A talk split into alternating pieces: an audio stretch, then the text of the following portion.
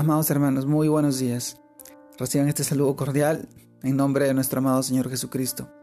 Y permítanme compartirles el tema de hoy día en este tiempo. Poder reflexionar sobre, sobre la palabra de Dios que nos quiere mostrar en este día. Y el título de hoy se titula, bueno, el título de hoy es Todo en Dios tiene un propósito. Y vamos al libro de Éxodo capítulo 13, versículo 17, el cual nos narra de esta manera. Y Faraón, y luego que Faraón dejó ir al pueblo, Dios no los llevó por el camino de la tierra de los filisteos, que estaba cerca. Porque dijo Dios, para que no se arrepienta el pueblo cuando vea la guerra y se vuelva a Egipto. Mas hizo Dios que el pueblo rodease por el camino del desierto del Mar Rojo, y subieron los hijos de Israel de Egipto armados. Éxodo capítulo 13 versículo 17. También leemos Isaías capítulo 55 versículos del 8 al 9, el cual nos dice porque mis pensamientos no son vuestros pensamientos, ni vuestros caminos mis caminos, dijo Jehová. Como son más altos los cielos que la tierra, así son mis caminos más altos que vuestros caminos, mis pensamientos más que vuestros pensamientos. Amados hermanos, todo en Dios tiene un propósito. Es el tema de hoy día.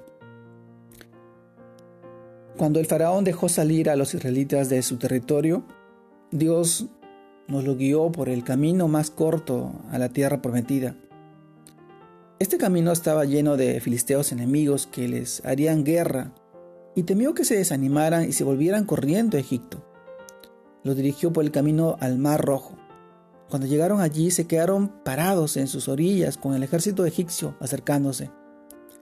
Algunos pensaron que era su fin, pero Dios que había hecho tantas proezas a través de Moisés para liberarlos de la esclavitud, no los abandonaría.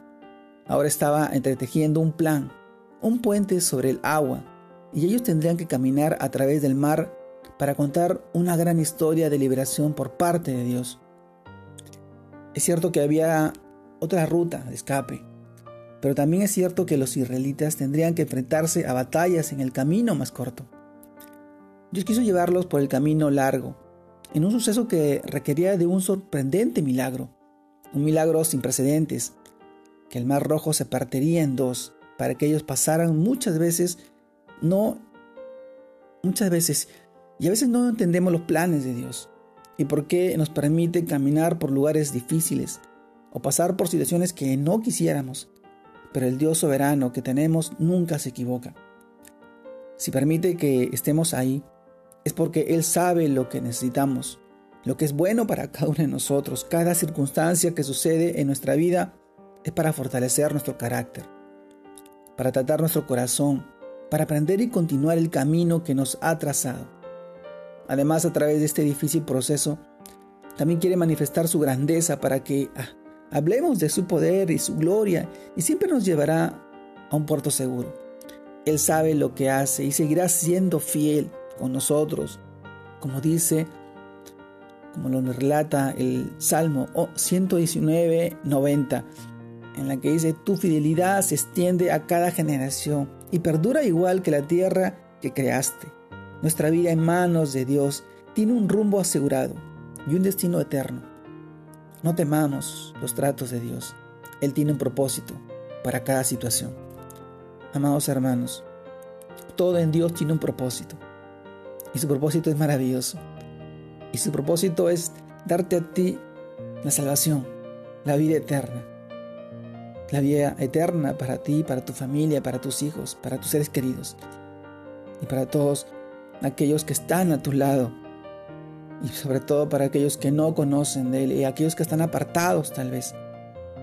El propósito para que tú puedas crecer, aprender de Él, siguiendo su palabra, la Biblia, el manual que nos llena de su sabiduría, de su inteligencia, el conocimiento y la verdad de cómo nosotros podemos crecer para poder bendecir a muchas personas.